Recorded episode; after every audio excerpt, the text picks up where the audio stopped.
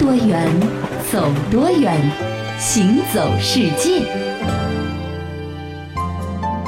行走世界，大家好，我是一轮。各位好，我是贾云。哎，今年啊是丙申年，是的，丙申年是什么年呢？是猴年。对呀，对吧？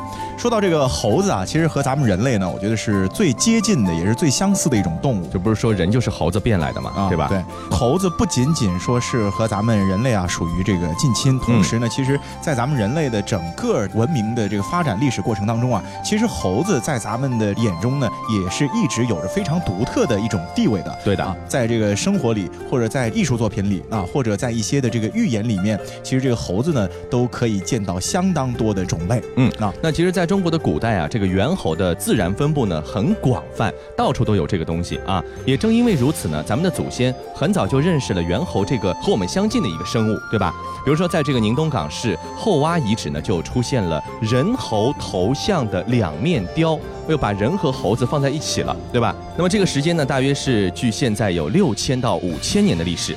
这可能是中国历史上的第一件以猿猴为题材的艺术作品了。那另外呢，作为一种寓意吉祥的动物啊，后来呢，这个猿和仙鹤一同出现，寓意一种长寿的期许啊。另外呢，和咱们正好相反的是欧洲的情况，一直要到十七世纪的时候呢，第一只活体的猴子才被运到了欧洲。嗯，所以古代欧洲人对于这个猿猴的接触啊，其实主要呢是来自于和埃及等地的贸易啊，本土可能欧洲并没有猴子。是。也是因为这个关系呢，在欧洲啊，猿猴并没有多少的文化含义。嗯啊，呃，比较熟悉一点的猿猴形象呢，都是出现在比如说海盗船长肩上这宠物啊，神秘岛屿生态孕育出来的这个金刚这种科幻角色。对啊，又或者是原始丛林当中的这个人猿泰山啊，或者是被火箭送上宇宙的这个宇航员猴子。嗯，总而言之，欧洲的古代对于猴子呢，没有过多的这个描述和记载。对的。那么咱们中国人就不一样了，中国人不但是很早就认识了猴子，把它作为我们的朋友。对吧？他还很早就分清楚了这个猴和猿是有区别的啊，是两样东西。这个现代生物学呢，对这个灵长类动物呢是分成猿和猴的。其实你不能说猿人是猴子，猴子是猿人，这是两个概念，是由这个林奈大约在十八世纪的时候就确立下来的。可是咱们中国古代就分清楚了，对吧？那两者的差别在什么呢？这个猴子啊是有尾巴的，猿是没有尾巴的。咱们人也是没尾巴的，对不对啊？那么就是因为有这样的差异，所以分成了猿和猴。在中国的古书中间啊，大约还有先秦时代呢，就已经看到了有猿和猴区分的这样的记载了。嗯，呃，《吴越春秋》中呢也有这个越女跟随老白猿学剑的故事啊。这个题材呢，后来就被这个金庸改编成武侠小说《越女剑》。对，嗯，呃，虽然说咱们的这个祖先很早就分清了猿和猴这两种灵长类动物之间的这个区别，是的，但是啊。这两种灵长类动物在咱们古人眼中的地位呢，却是截然相反的。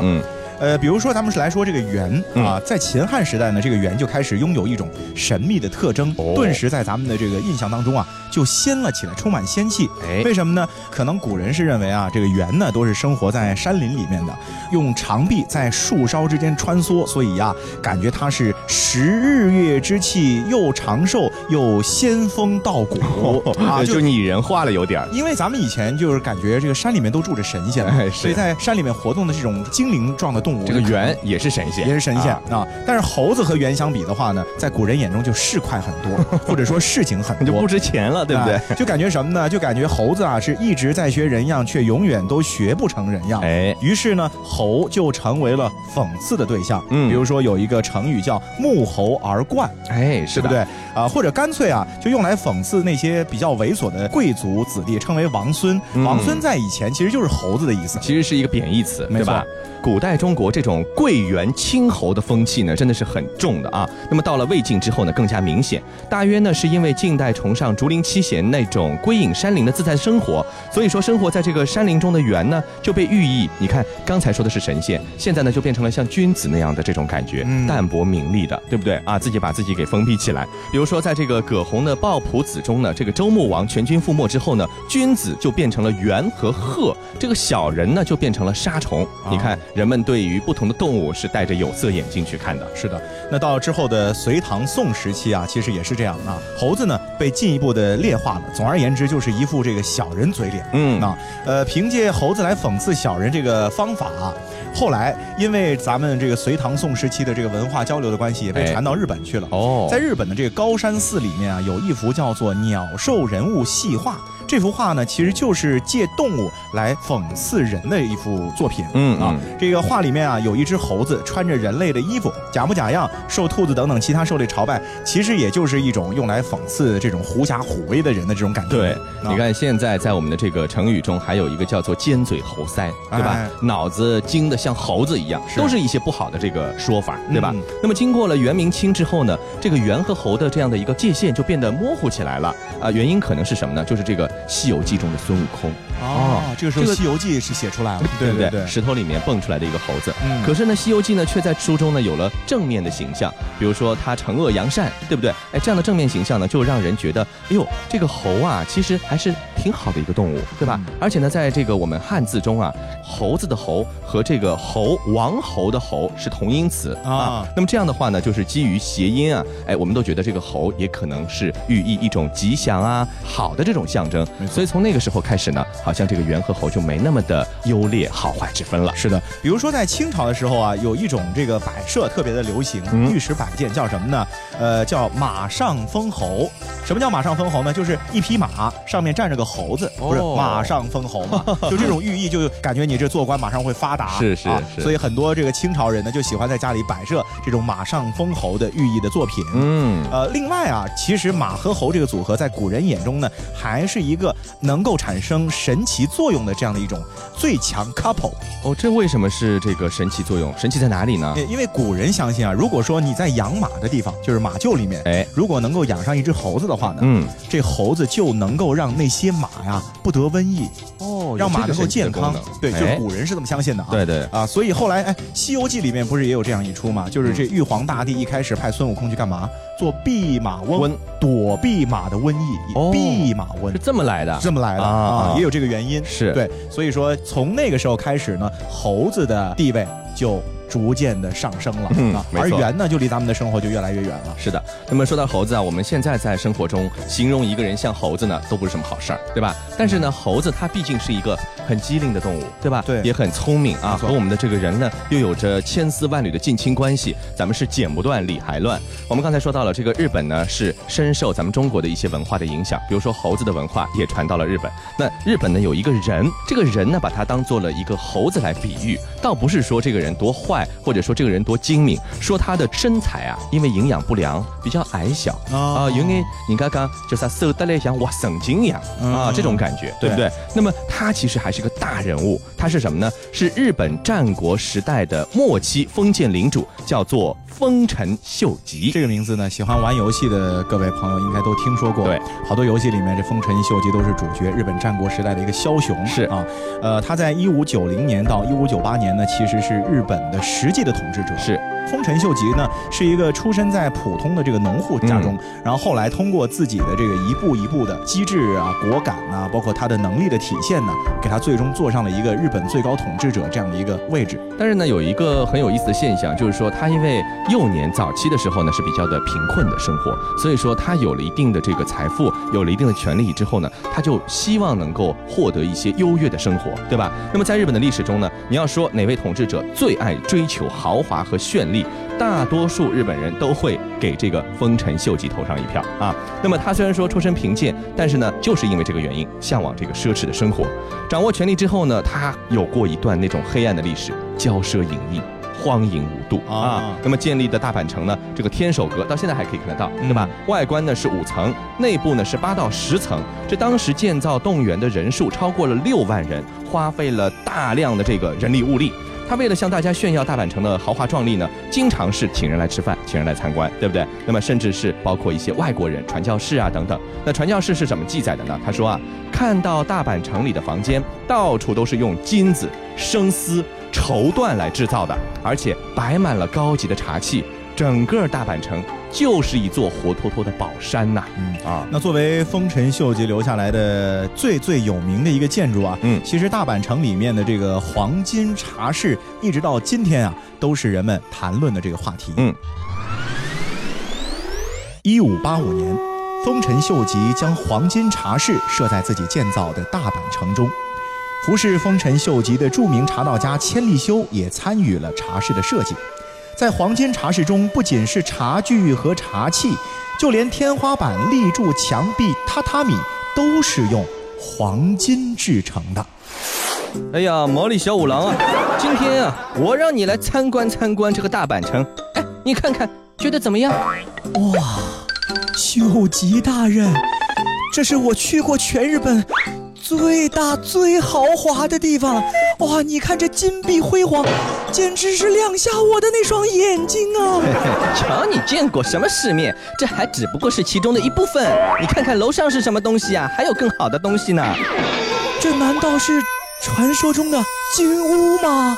算你有眼光。哎呦，这个金屋啊，我觉得哎有的时候吧，放在这个地方不太好，所以我做了一个设计。你看看边上有暗道机关的。哦哦，哎，好神奇啊！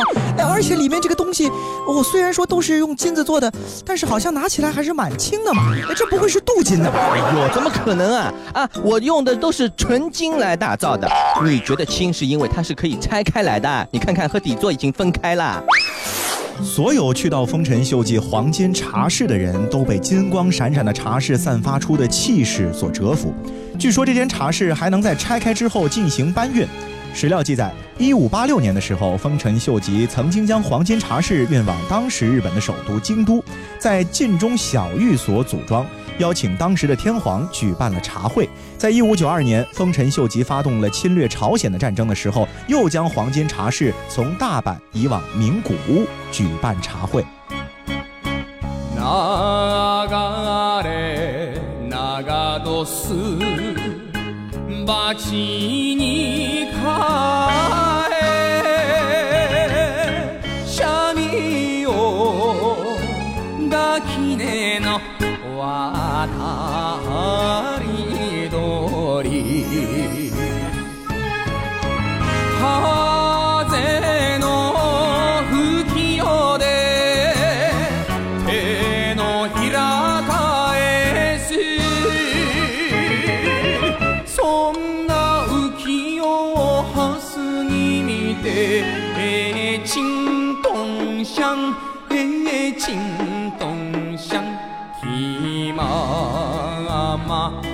くまま歌まく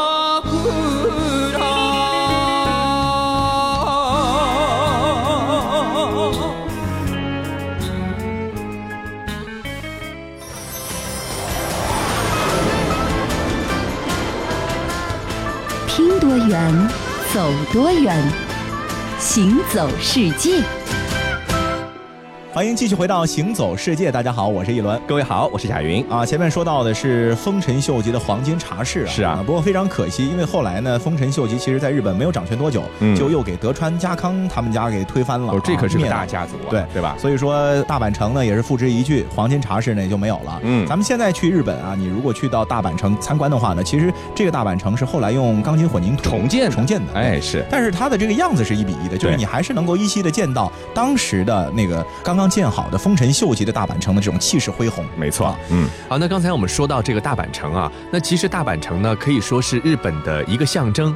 那么其实日本的文化现象呢也是非常的丰富特色的。你比如说日本的茶文化，那也是举世闻名的啊。那说到茶呀，其实在世界上的很多国家呢都是以喝茶、品茶呃为他们的生活乐趣的。嗯，那今天咱们要说到这个地方呢，呃，很多人可能连听都没听过。哎，这个地方是。斯里曼高，嗯，这哪儿呢？这其实是孟加拉国东北部的这个西莱特省的一个小镇，叫斯里曼高。斯里曼高，嗯，但是啊，你别小看它是一个小镇，它却是孟加拉的茶都，这里生长着孟加拉国最为著名的红茶。所以说啊，呃，几乎所有去孟加拉国旅游的这个游客都会到这个斯里曼高参观他们的茶园以及茶叶生产的整个过程。是。啊，呃，另外呢，去到斯里曼高，除了能够参观茶园和看茶叶生产之外啊。喝上一杯罗梅什拉姆古尔泡制的闻名遐迩的七色茶，也是很多外国游客愿意长途跋涉那么久去到这个小镇的另一个重要的原因。嗯，刚才说到了这个七色茶，应该是很神奇的一种茶，对吧？那么早在十年前啊，当这个罗梅什拉姆古尔还在这个竹棚里卖茶的这个时候呢，他发明了这个色彩层次差异可以很鲜明的多层茶。他说啊，他当时就意识到这个不同茶叶泡出来的水啊，这比重呢略有不同啊，就感觉这个比较极端的例子是油浮在水上面对吧？这茶叶的比重也不一样。那么经过一年的试验之后呢，他开始向顾客出售这种分层数量超过两层的茶水。几年之后，他逐渐把这个层数呢就扩展到了七层。这个孟加拉国呢，刚才也说到了，是一个酷爱饮茶的国度，每年要消耗掉五千五百万公斤的茶叶。那自从刚才这位罗梅什拉姆古尔发明了七色茶到现在呢，有很多人都模仿这种独特的茶。可是呢，哎，这个好像还真的是独门绝技，嗯，没模仿出来，是啊，只能他们家独家供应。效仿者们呢，目前呢也不是一点没有进展，五层已经可以了啊，七层还不行，就是层次还不行。哎，是的。那么到底是什么秘密呢？哎，目前只有他一个人知道。对啊，那说到孟加拉国啊。这个国家在我们的印象当中呢，其实是一个国民生活水平其实不太高，一个欠发达地区啊，对的，落后一点，对吧？但是呢，同时就因为孟加拉可能它的这个发展程度比较低的这个原因，嗯，所以也导致这个国家呢，其实保留着很多原生态的风光。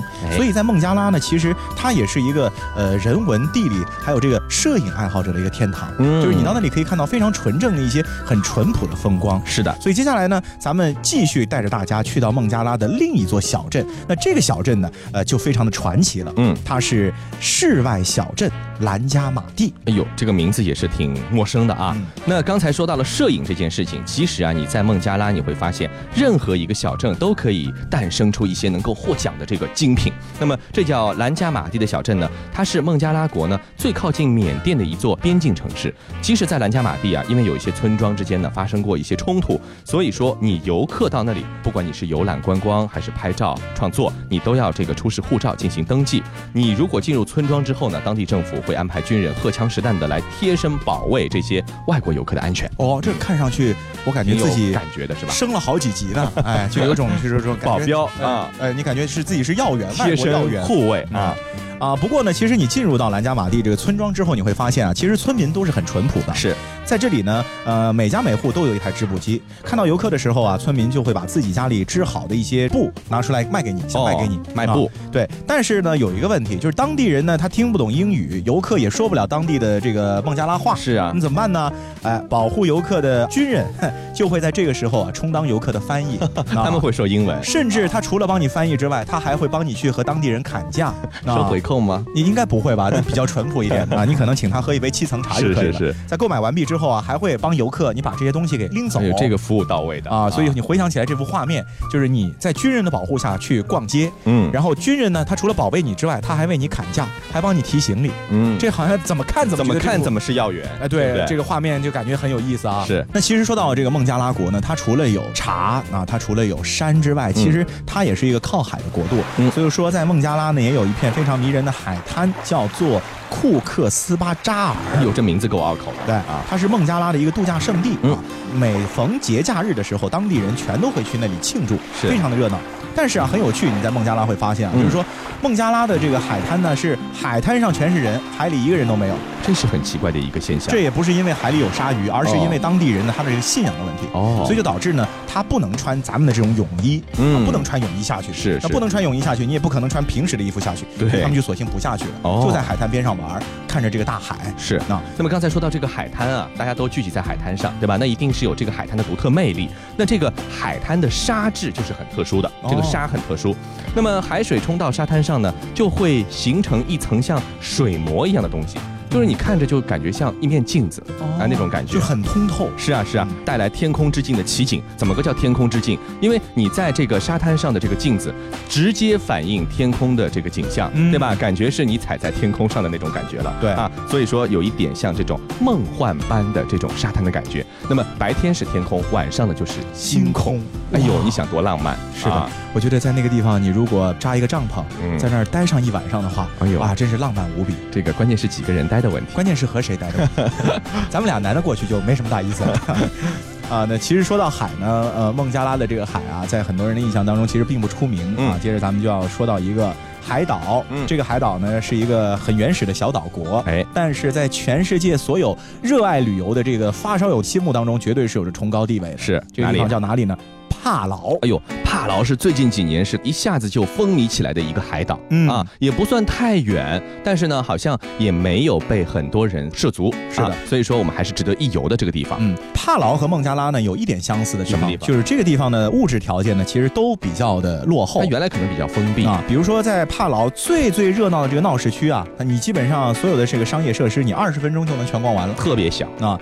然后呢，它这个餐厅呢也很有限了，嗯嗯啊，然后呢也没有什么其他可以消费的场所，是。所以过去其实你就是体会一个自然的风光以及人文风景。为什么说人文风景呢？因为帕劳呢，它是一个母系氏族文化的传承地嗯啊，所以在当地的所有的人际关系当中啊，其实都是以家庭为单位在进行相处的。是。帕劳当地人之间的这种相处方式，更像是小镇上的这个镇民，就是谁跟谁都认识，谁家的这个家里有点事儿，大家都会去帮忙的啊，就到处都是这种亲戚朋友关系。对的，嗯，和东南亚旅游的很多的海岛最大的差别是什么呢？就这个东南亚，你去最让你印象深刻的就是服务好，哎，对吧？而且它服务好是什么呢？就是说价钱又不贵，是啊，又有灿烂的笑容，哎，然后呢，服务还地道。没错，但帕劳人呢就不是这个样子了，是吗？他挺傲慢的，不太愿意伺候人。啊，除了当地担当公务员之外呢，这个服务业呢，基本上没有本地人参与的。对，那帕劳这片海呢，有一个非常有意思的名字，被很多人叫做什么呢？叫琉璃海。为什么呢？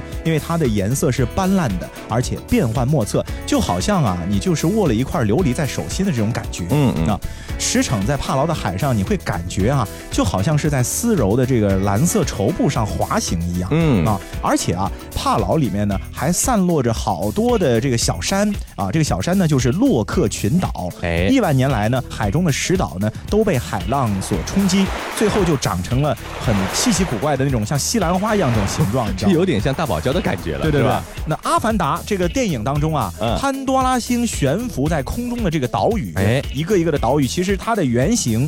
就来自于帕劳的这个洛克群岛，有原型的，所以我就想啊，很多的这个就是创作者，他其实脑子里没那么多稀奇古怪的想法，对，都是有一个原型，然后再加工一下，对吧？是，帕劳就是成为了一个原型。嗯，那说到帕劳呢，其实我对它的印象是什么呢？它是一个潜水圣地啊啊，在它的这个地方有一个世界级的浮潜景点，那么名字叫做大断层。哦哟，这个名字听上去有气势。是啊，啊，它也被列为了世界七大海洋奇迹之一。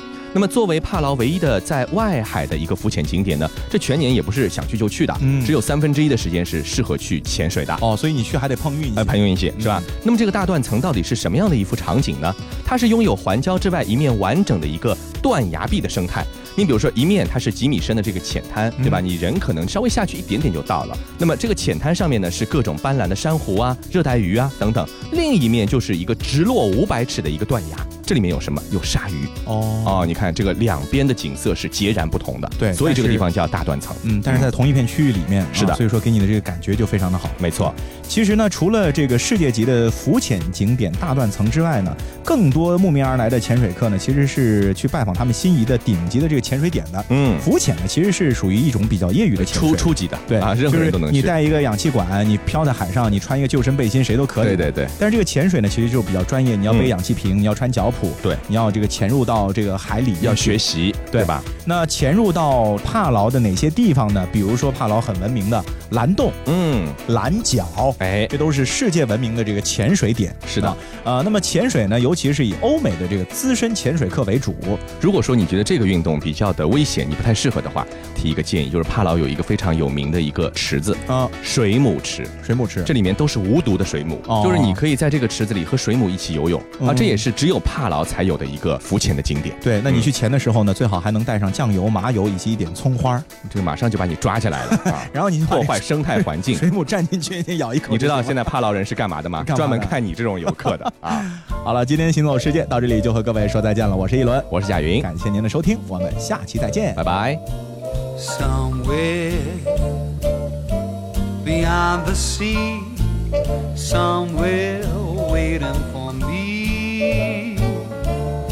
My lover stands on golden sands and watches the ships that go sailing somewhere beyond the sea. She's there watching for me. if I could fly like birds on high, then straight to her arms I'll go sailing. It's far beyond the stars, it's near beyond the moon. I know beyond a doubt my heart will lead me there soon. Beyond the shore. We'll kiss just like before. Happy we'll be beyond the sea,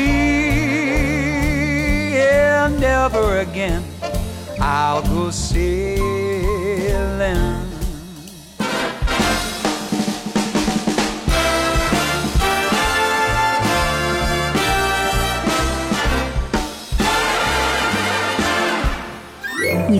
许多美景，却不知它们之间的化学反应。听威斯敏斯特的钟，英国王室爱喝的祁门红茶来自中国，爱吃辣的四川人遇见咖喱天堂的印度老兄，印度洋的鲸鱼在嬉戏，穿越蓝色海洋。